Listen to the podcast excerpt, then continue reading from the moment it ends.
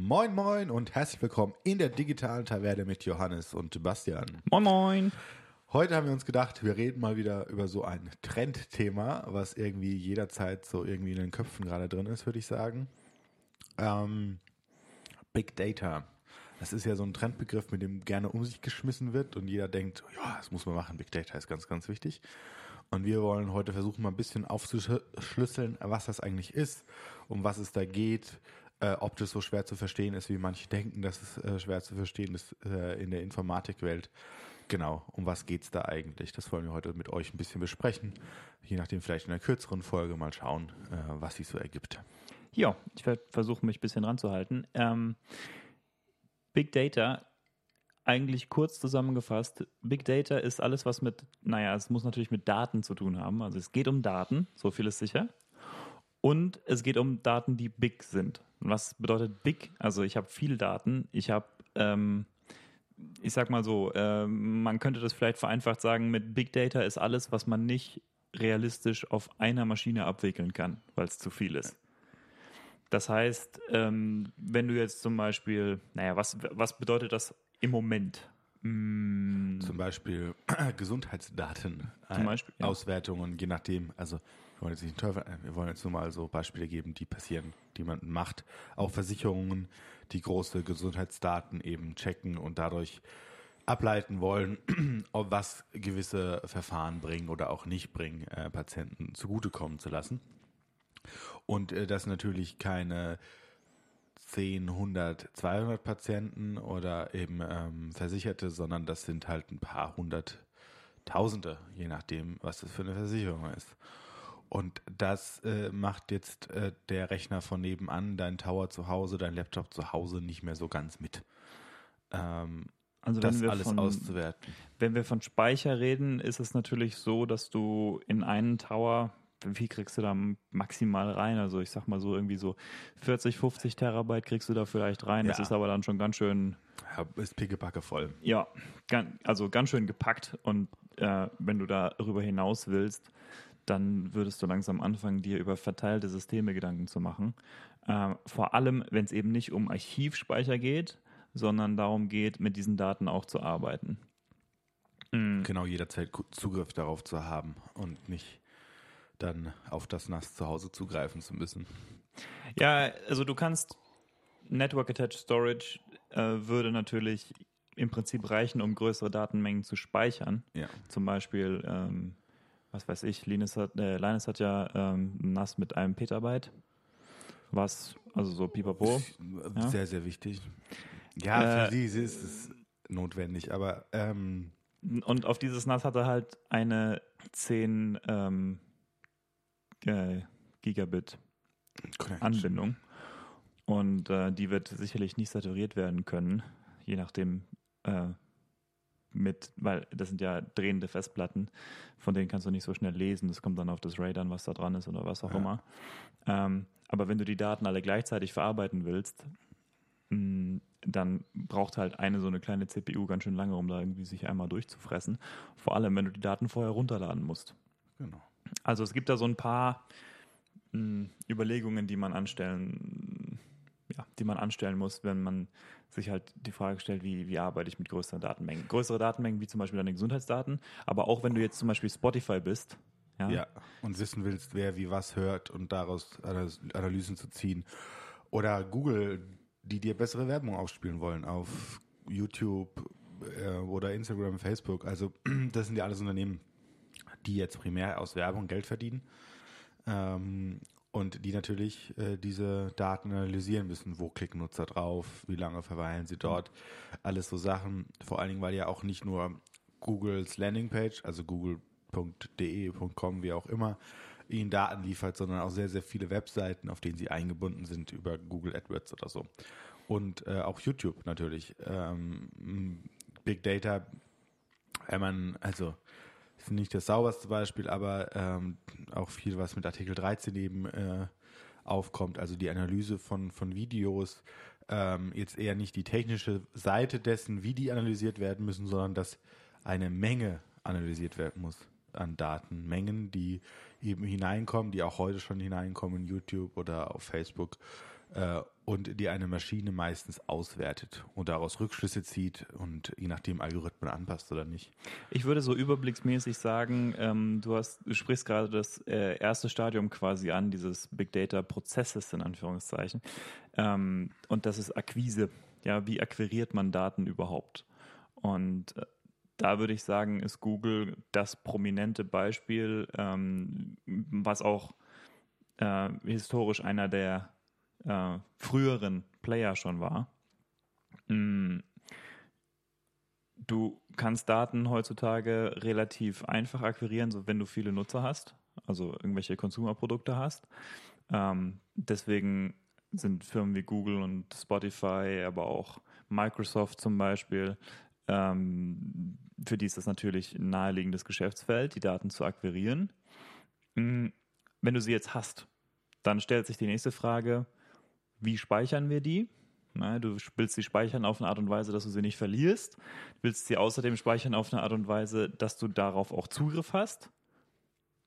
Und das dritte ist dann, wenn ich sie jetzt gespeichert habe, auf eine Art und Weise, die irgendwie, mit der ich zufrieden bin, wie kann ich mit den Daten dann irgendwas anfangen? Ja. Wenn man, ja, ich muss jetzt ein bisschen reingrätschen, weil mir gerade ein Gedanke gekommen ist. Ja. Ähm, es gibt äh, von dem diesjährigen CCC ähm, mhm. Vorträge oder einen speziellen Vortrag zu Amazon, äh, mhm. äh, wie die dich tracken oder was die von dir wissen. Mhm. Von zwei Damen, wenn ich richtig bin. Ähm, mir fällt der Name gerade nicht ein, aber man kann ihn suchen. YouTube wird einem den zeigen, ähm, wenn man auf die Seite von CCC geht. Und da ist es ganz interessant zu sehen, also die haben halt ähm, nach den Datenauskünften, die Großkonzerne geben müssen, was sie alles von dir gespeichert haben, ähm, haben die eben Amazon dazu zwingen können, ihnen wirklich alles zu geben. Ähm, nach lange hin und her. Und da kann man ganz gut sehen, was für riesen Excel-Tabellen die aufmachen. Oder also Daten, äh, Spreadsheets natürlich. Das macht es nicht mit Excel äh, bei Amazon jemand. Ähm, wie wenig Zugriffe overall krass viele Datenpunkte generieren. Wo man sich fragt, warum macht ihr das? Aber mhm. nur, wenn man mal ein Beispiel davon haben will, was für Datenpunkte da gespeichert werden, kann man sich den Vortrag, glaube ich, ganz gut mal anschauen. Ähm, also zum wenn Beispiel, ich später daran denke beim Schneiden, äh, suche ich vielleicht auch noch raus. Also da geht es dann zum Beispiel um solche Sachen, welche Websites du aufgerufen, also welche genau. Website du aufgerufen hast von Amazon oder welche Artikel du angeschaut hast, ja, wie lange, wie lange aber auch woher hast. du gekommen bist mhm. und also auch zum Beispiel Affiliate-Links werden dann darüber auch zum Beispiel getrackt und so. Ja. Aber ganz interessanter Vortrag, wenn man sich damit ein bisschen näher beschäftigen will. Gerade mit Amazon, was sie so von einem wissen. Ähm, ja, genau. Also eben auch Wissengenerierung. Ähm, hast du jetzt zu Teilen auch schon angesprochen. Ähm, aber auch nicht nur Wissen speziell auf mein Produkt, mhm. sondern auch Wissen darüber hinaus, damit ich alle Produkte, die ich habe, nochmal besser anpassen kann oder meinen Werbekunden einen wesentlich besseren Zugriff darauf geben möchte, weil ich, ähm, weil Google mir im Optimalfall alle besser trackbar machen lassen will.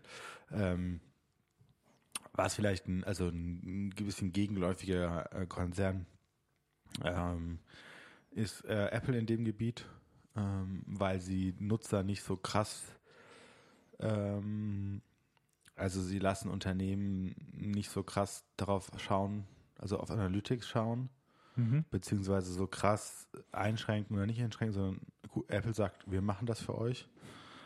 Ähm, kann man jetzt positiv oder negativ sehen. Aber sie geben keine personenbezogenen genau. Daten so aus. Zum Beispiel diese Podcast Analytics, die sie ja haben. Also du kannst äh, bei iTunes auch einsehen. Ja. Ähm, die, sie tracken teilweise, also die Aufrufe in der Podcast-App und dort kannst du dann äh, einsehen als äh, Podcast-Publisher, wer, also nicht wer, aber wie viele Leute.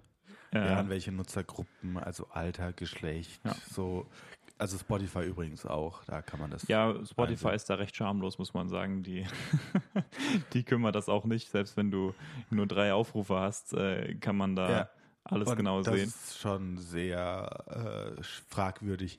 Also dazu muss man sagen, bei, bei Apple kriegen wir zurzeit gar keine Analytics, weil wir zu geringe Höreranzahlen auf Apple haben. Mhm.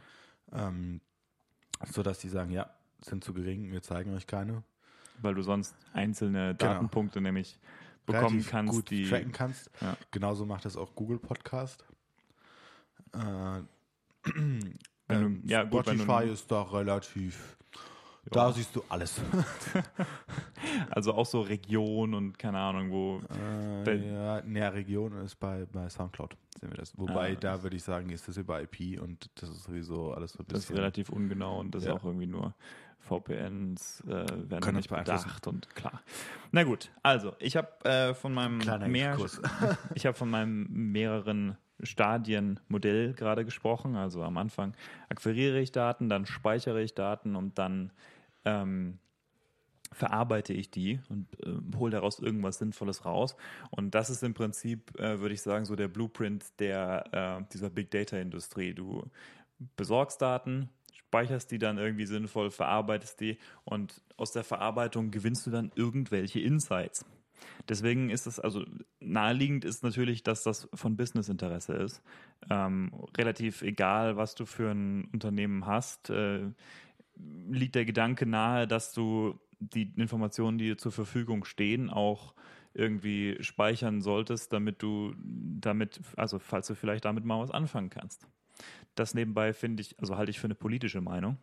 Ähm, aber das ist eben diese Kultur, dieses, ähm, naja, dieser, naja, Data Mining äh, und Big Data Geschichte. Also dem liegt so ein bisschen der Grundgedanke zugrunde, dass man so viel haben sollte wie möglich an Daten und dann mit denen, äh, weil, weil man in der Zukunft mit denen irgendwas anfangen können wird. Und wenn man sich jetzt, äh, also es gibt schon eindrucksvolle Beispiele, wo man dann denkt, okay, das ist interessant, da kann jemand tatsächlich echte Insights rauslesen aus diesen Daten. Zum Beispiel der gute Mann, der die, äh, der diese Geschichte mit den Xerox-Druckern äh, gemacht hat. Erinnerst du dich an den? Wie heißt der denn noch? Das ist ein Deutscher. Mein- Ja, ist ein Deutscher. ähm, naja, ja, nee. Chaos Computerlogo. Sehr gute. Anlaufstelle. Ja. das ist der ganze Vortrag. Da gibt es auch einen guten, äh, da gibt es auch einen CCC-Vortrag. Ähm, und der hat ähm, Spiegel, die, die Spiegel-Website, äh, gemeint über Monate hinweg. Also geschaut, welche Artikel dort erscheinen, zu welchen Uhrzeiten und so. Und auf die Art und Weise kannst du halt tatsächlich äh, nur indem du diese Daten sammelst über ein, zwei Jahre hinweg, kannst du rausfinden, wie ungefähr die äh, internen Strukturen vom Spiegel sind. Also welche Redakteure besonders häufig zusammenarbeiten, zum Beispiel. Da kannst du solche sozialen Netze basteln aus diesen, äh, aus den, aus den Leuten, die da publiziert haben. Ähm, du kannst rausfinden, äh, wann die Redakteure Urlaub haben. Ich meine, das sind alles so Sachen, die sind jetzt nicht, ist jetzt nicht so, liegt jetzt nicht so fern, dass man das vielleicht könnte, aber durch Computer kannst du es halt im großen Stil jetzt. Ja, das kostet dich keine Zeit. Also es kostet Zeit, dich, äh, also es kostet dich Zeit, das zu entwickeln. Ja. Aber wenn es einmal läuft, ja, dann läuft es halt. Gell? Genauso persönliche Gewohnheiten der Redakteure oder, oder auch interne, also kann ja auch eine Business, äh, kann ja auch Businessgründe haben, so zu welchen Uhrzeiten die, äh, die Sachen publiziert werden und so. Also du kannst tatsächlich relativ viel Insights gewinnen von außen, wenn du die Datenpunkte sammelst und dann geschickt verbindest, sozusagen. Ähm, und Eben. das ist recht überraschend vielleicht auf den ersten Blick. Ähnliches gibt es auch bei Twitter. Also wenn man sich Hate Speech anguckt zum Beispiel, Ja. kann man da auch große Netze aufmachen, ähm, wie auch äh, einerseits Rechte oder auch andere Gruppierungen ähm, funktionieren in ihrer Zusammensetzung, woher die Sachen kommen, wer Führer sind oder nicht Führer sind, in Anführungsstrichen Führer, woher kommen die Schwünge, wie auch immer, wer sind damit connected, wo hat man Stärken und Schwächen in diesen Netzwerken. Das kann man relativ, relativ okay auslesen. Es braucht Zeitaufwand, weil, weil die APIs von, von Twitter da nicht so ähm, Die geben es nicht so gerne raus. Genau, was ja verständlich ist. Ja. Ähm, aber es geht, sagen wir es so. Ja, das ist auch ein interessantes Forschungsthema. Also du kannst ähm, durch Big Data Analysen, nämlich indem du dir anschaust, also die Daten sammelst, die es gibt, äh, wer äh, tweetet, um, zu welcher Uhrzeit, was vielleicht, irgendwelche Sentiments oder so ähm, und an wen und wer auf wen antwortet. Daraus kannst du solche sozialen, äh, so Social Graphs ähm, plotten, die dir im Prinzip visualisieren, welche Gruppierungen sich nahestehen und welche Gruppierungen sich eher ferner liegen. Und äh, das kann also interessant sein, so für soziologische Studien zum Beispiel, aber auch, naja, für Marketinginteressen oder was auch immer. Naja, ähm, interessant ist zum Beispiel, wenn du jetzt von Analyse anfängst, das ist ja im Prinzip äh, verwandt mit Machine Learning, weil ich meine, wenn wir schon bei Trendbegriffen sind, ne, je mehr Daten, desto gut.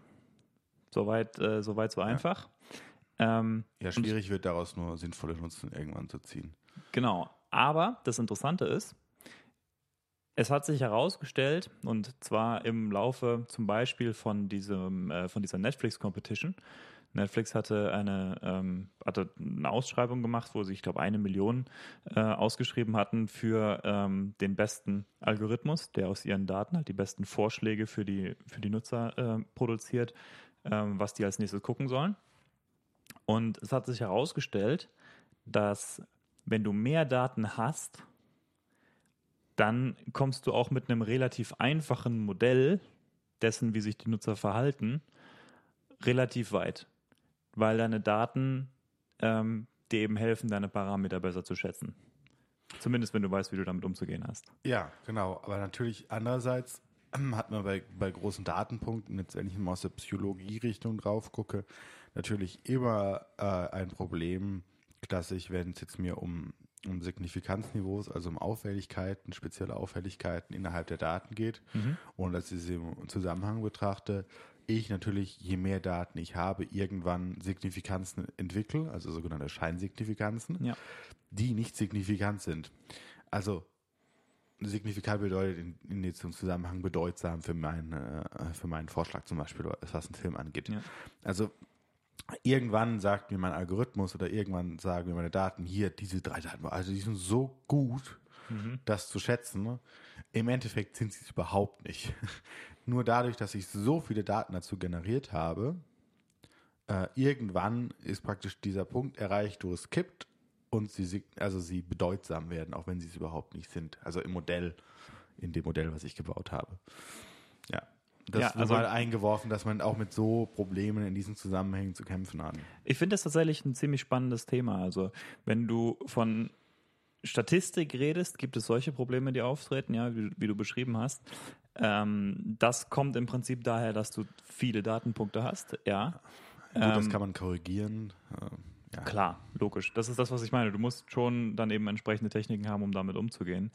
Ähm, ich meine nur, es ist interessant, dass man denkt, mh, mm, wenn ich mir besonders viel Gedanken darüber mache, wie sich meine Nutzer verhalten, also zum Beispiel in diesem Netflix-Beispiel, ähm, und ein besonders involviertes Modell irgendwie dafür habe, dann sollte das am Ende mehr Früchte tragen. Ja? Dann sollte ich am Ende mit, äh, mit meinen Daten, dann sollte ich da was Besseres rausholen können. Stellt sich aber heraus, ähm, die kritische Masse sozusagen an Datenpunkten, ab der das wahrscheinlich der Fall ist, äh, ist sehr, sehr, sehr groß. Also man kann mit relativ einfachen Modellen äh, und mehr Daten wahrscheinlich mehr erreichen als mit komplexen Modellen oder sehr sagen wir mal, ausgefeilten Modellen und weniger Daten.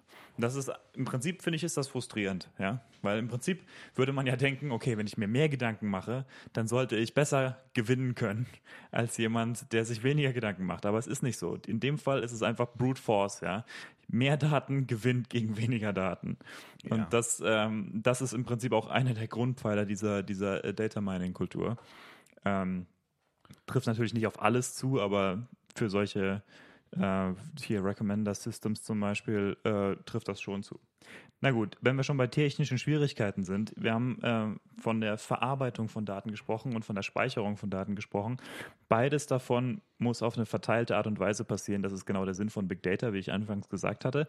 Äh, wenn du es alles auf deinem eigenen Computer zu Hause machst, das ist nicht so, das ist nicht so das, was wir mit Big meinen. Ja? Das heißt, was hast du also? Du hast irgendwie eine Serverfarm und auf dieser Serverfarm hast du verteilterweise deine Daten liegen, am besten auch redundanterweise.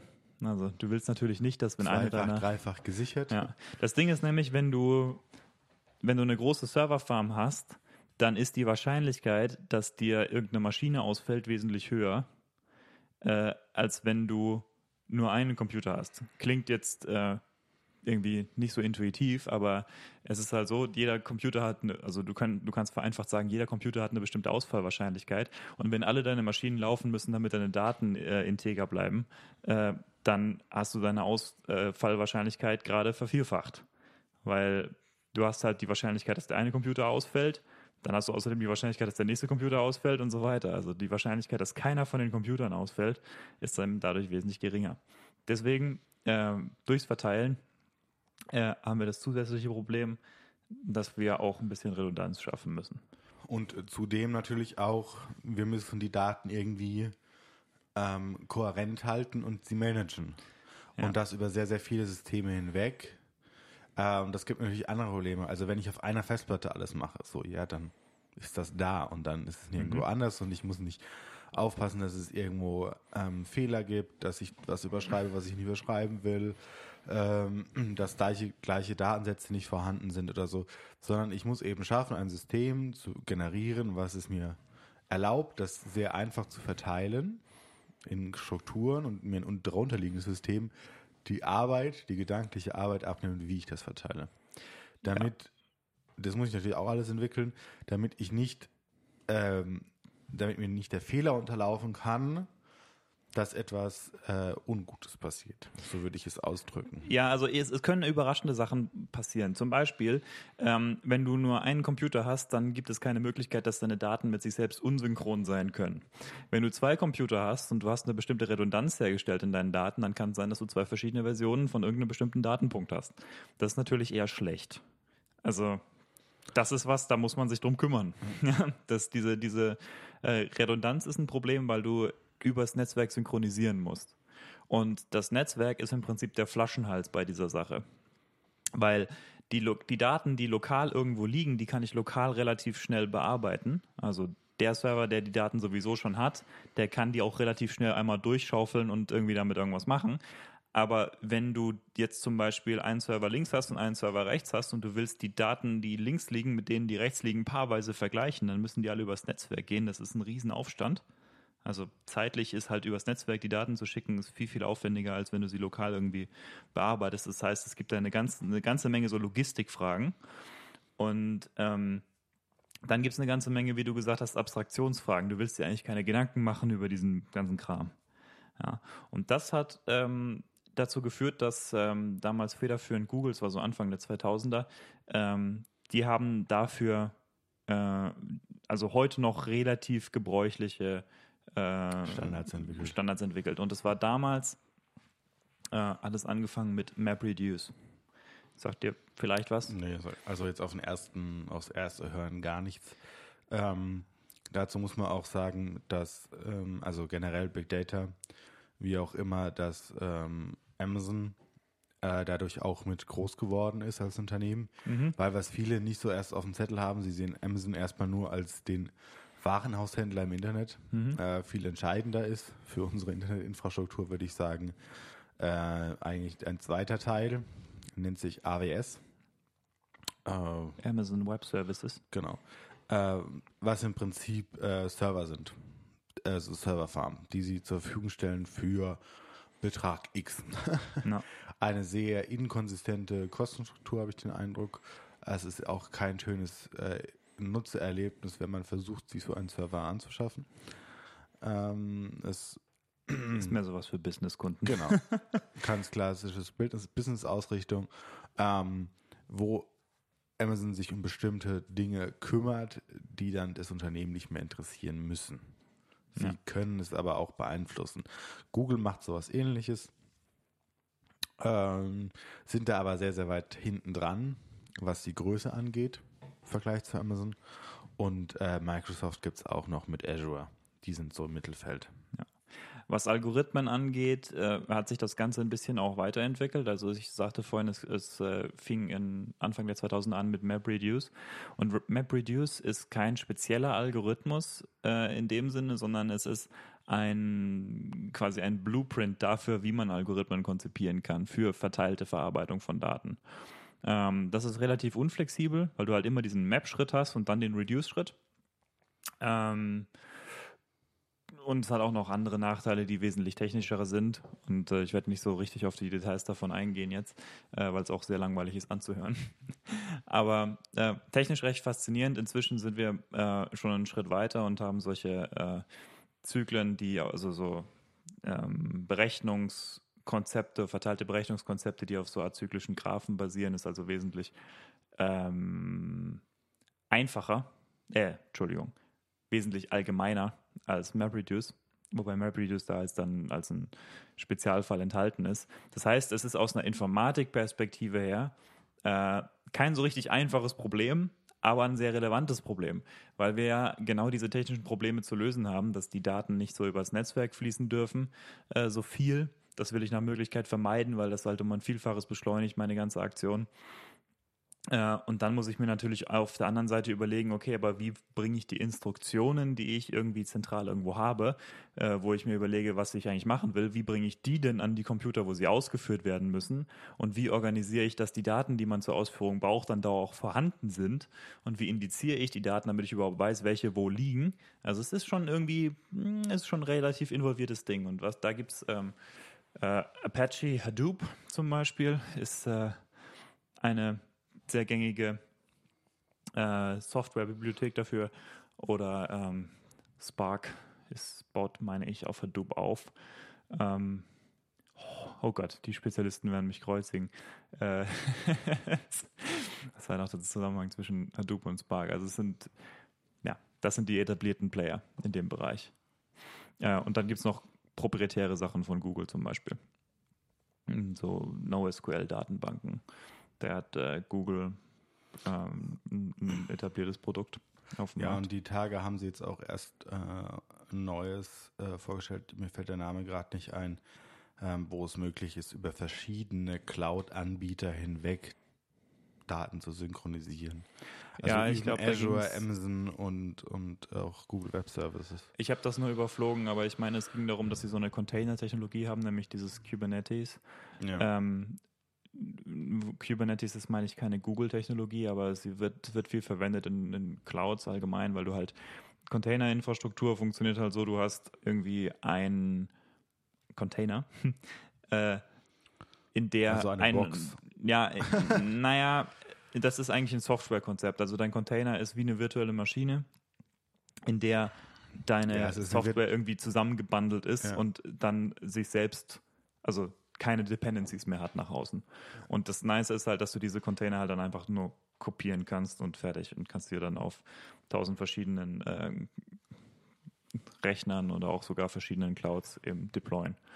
Äh, das war das. Und das ist, genau, solche Technologien sind natürlich auch super sinnvoll, wenn du irgendwie versuchst, Big Data Analysen zu machen, weil du irgendwie, also im Prinzip, du brauchst viele Computer und das zu organisieren, wie du mit vielen Computern irgendwas orchestrierterweise tust, ist halt ist ein Ding, ja. ja not so easy. Nebenbei gibt es auch ähm, so richtig grundlegende Probleme dabei, wenn du zum Beispiel überlegst, du hast jetzt ähm, du willst ein Clustering-Problem lösen. Das heißt, du willst deine Datenpunkte nehmen und du willst herausfinden, wo liegen welche besonders eng beieinander. Ja, also du, ich habe irgendwie eine Häufung, zum Beispiel angenommen, du hast jetzt Datenpunkte, das sind die Körpergrößen von Menschen, dann hast du eine Häuf, einen, Häufen, einen Häufungspunkt, der irgendwie um die Durchschnittsmenge, äh, um die Durchschnittsgröße von Männern liegt und dann hast du einen anderen Häufungspunkt, der liegt um die Durchschnittsgröße von Frauen. Ne? Ist jetzt Mutmaßung, ich weiß nicht, ob die wirklich so aussieht, aber das würde ich jetzt mal mutmaßen, ja, dass du zwei so Häufungspunkte ungefähr ausmachen kannst. Und das nennt man Clustering. Du suchst die Cluster, die, äh, wo Datenpunkte zusammengehören. Und das ist ein total grundlegendes Problem für äh, irgendwie Big Data Analysen. Jetzt ist es so, wenn du normalerweise also wenn du ein gutes Clustering haben willst, äh, was du eigentlich machen willst, ist paarweise Abstände ausrechnen. Das heißt, du willst für jedes Paar von zwei Datenpunkten ausrechnen, wie weit die voneinander entfernt sind. Wenn du jetzt 100 Datenpunkte hast, dann ist das nicht so schlimm. Ja, dann sind das 10.000 Abstände, die du da berechnest. Aber wenn du eine Million Datenpunkte hast oder eine Milliarde Datenpunkte hast, dann die Abstände sind quadratisch, viele, Äh, und alles, was quadratische Komplexität hat, nämlich zum Beispiel diese paarweisen Abstände ausrechnen, kannst du in, einer, in einem Big Data-Szenario kannst du vergessen. Das geht einfach nicht. Das ist nicht möglich. Das dauert ewig. Das ist nicht, äh, ist nicht praktikabel, das zu machen. Und Also vor allen Dingen ist es nicht wirtschaftlich, schon allein deswegen wird man es nicht tun. Ja, vor allem, du willst ja eigentlich nichts machen, was nicht vernünftig skaliert in der Zahl der, in, in der Ja. Menge der Daten, die du hast. Weil du willst ja so viele Daten wie möglich, also musst, auch, musst du auch irgendwie sicherstellen, dass die Art und Weise, wie du mit den Daten arbeitest, damit umgehen kann, wenn du mehr Daten da reinsteckst. Und äh, jetzt ja. mal, das ist ja auch immer ein Ziel, also wenn man das jetzt mal überträgt, also weg von Big Data ein anderes Beispiel aufmacht, Startups ist genau dieselbe Geschichte. Ich will, dass ein Startup skaliert.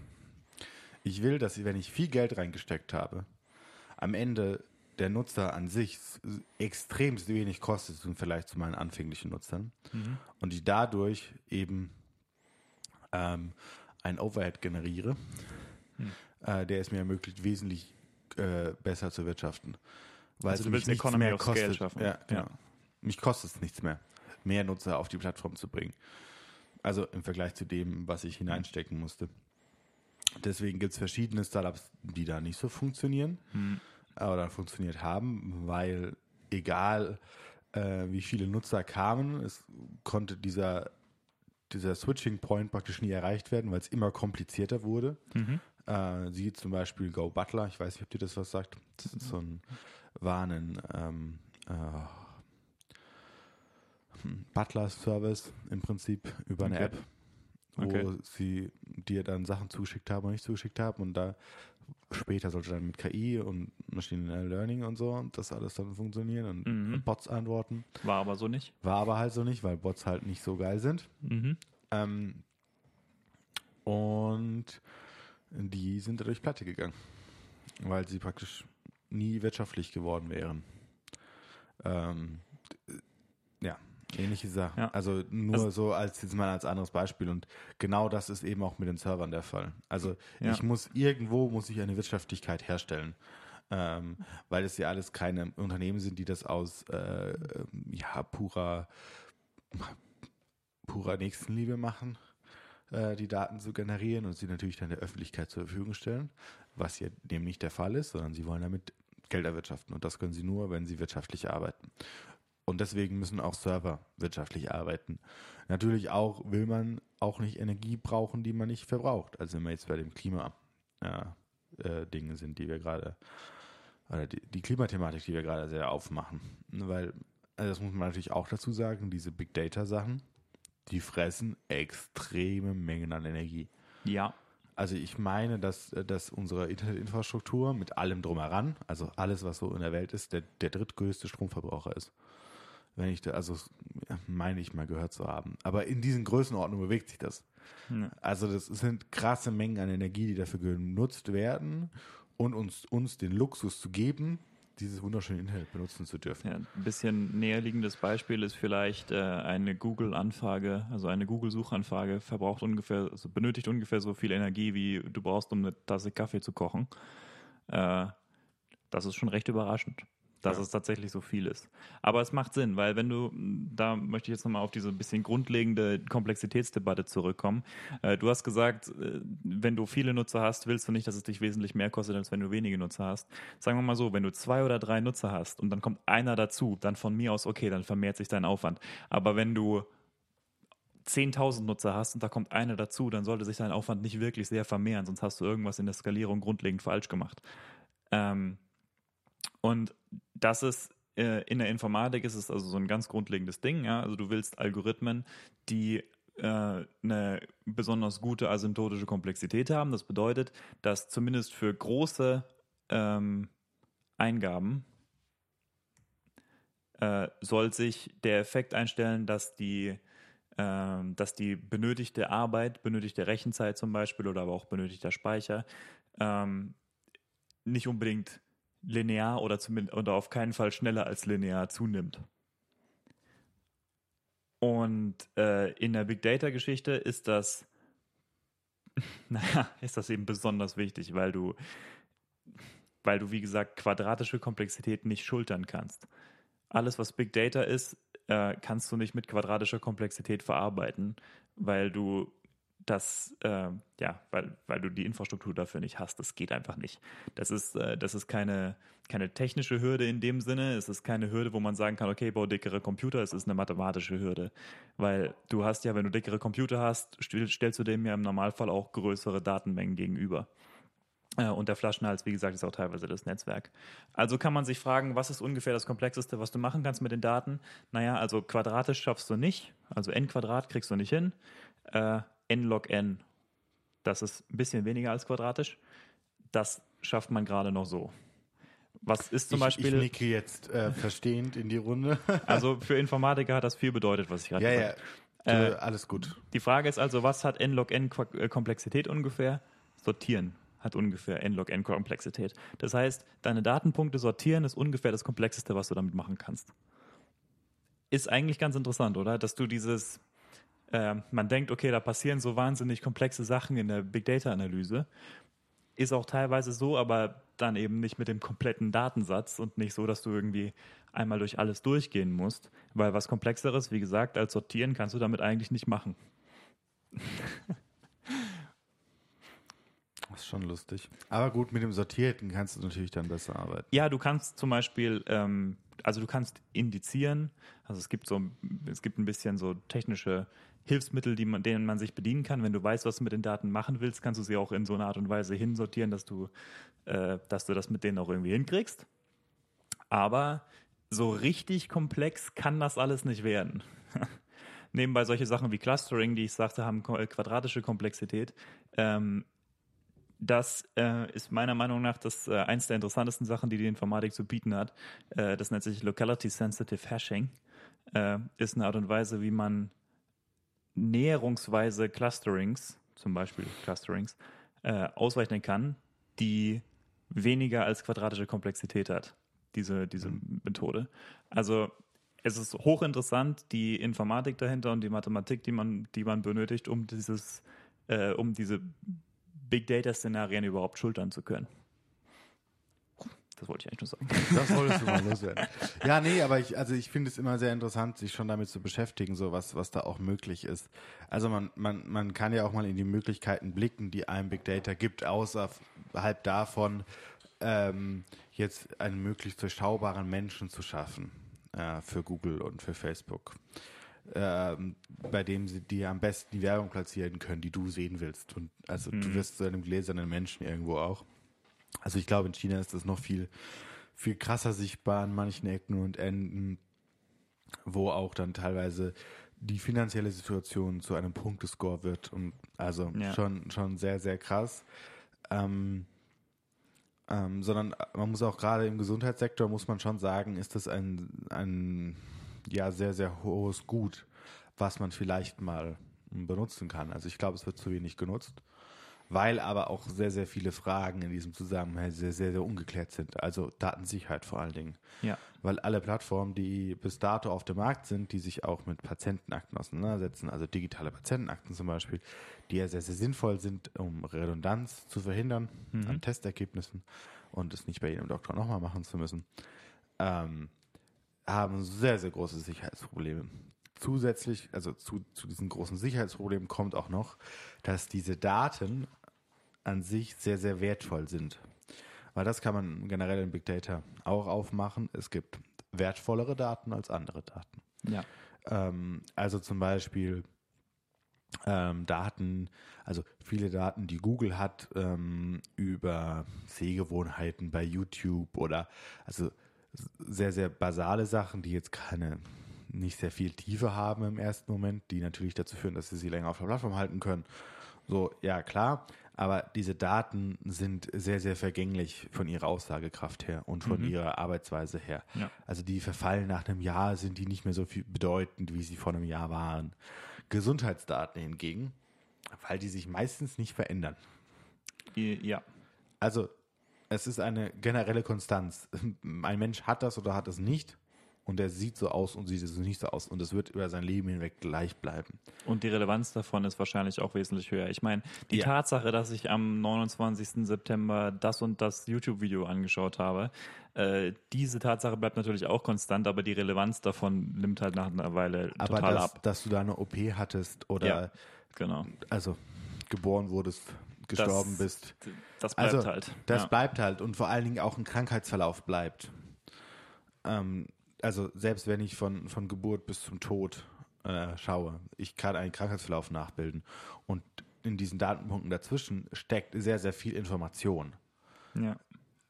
Und die ist nicht weniger wert, nur weil die Person jetzt nicht mehr da ist, äh, sondern sie ist wissenschaftlich genauso viel wert wie vorher. Also sehr böse gesprochen.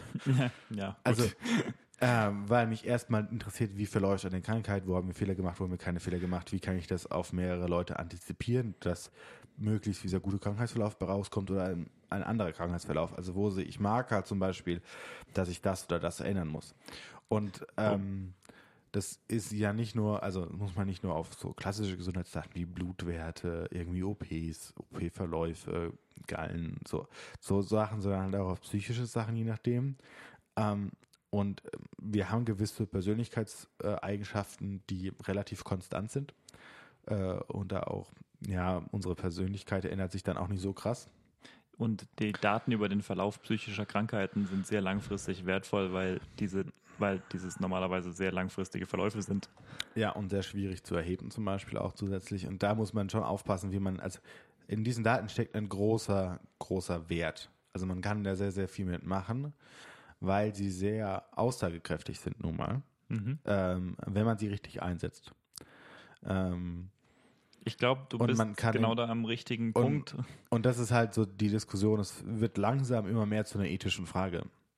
Ja, und ich, ich hab, man hat es jetzt so ein bisschen gesehen in der Art und Weise, wie ich dieses Gespräch geführt habe, dass ähm, man neigt dazu, wenn man sich für die Technologie mehr interessiert als für die Daten, neigt man dazu, sich von der Techno also dass, dass, die, dass, die, dass die technologischen Probleme ähm, im Prinzip das ganze Denken bestimmen. Ja, dass Das man sind die denkt darüber nach. Probleme, die man mit diesem Ja. Problem Big Data oder mit der, mit der Möglichkeit Big Data hat. Ja.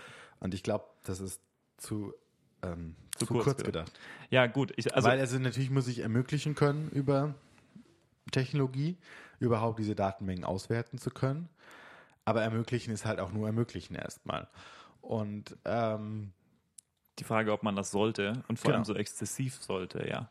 Die sollte Und- man sich stellen, die ist zwar dazu orthogonal, aber man sollte sich trotzdem stellen und man sollte nicht so sehr sein Denken nur bestimmen lassen von den von was wir alles können oder nicht können, sondern Ja. da muss man auch, also ich glaube, dass, dass die ethischen Fragestellungen da hinten dran immer, immer wichtiger werden, zumindest für unsere Gesellschaft an sich oder unsere Kultur. Hm. Ähm, weniger jetzt für die Unternehmen, die sie benutzen, Ja. ähm, sondern es geht eher darum, wie, was wir gesellschaftlich wollen.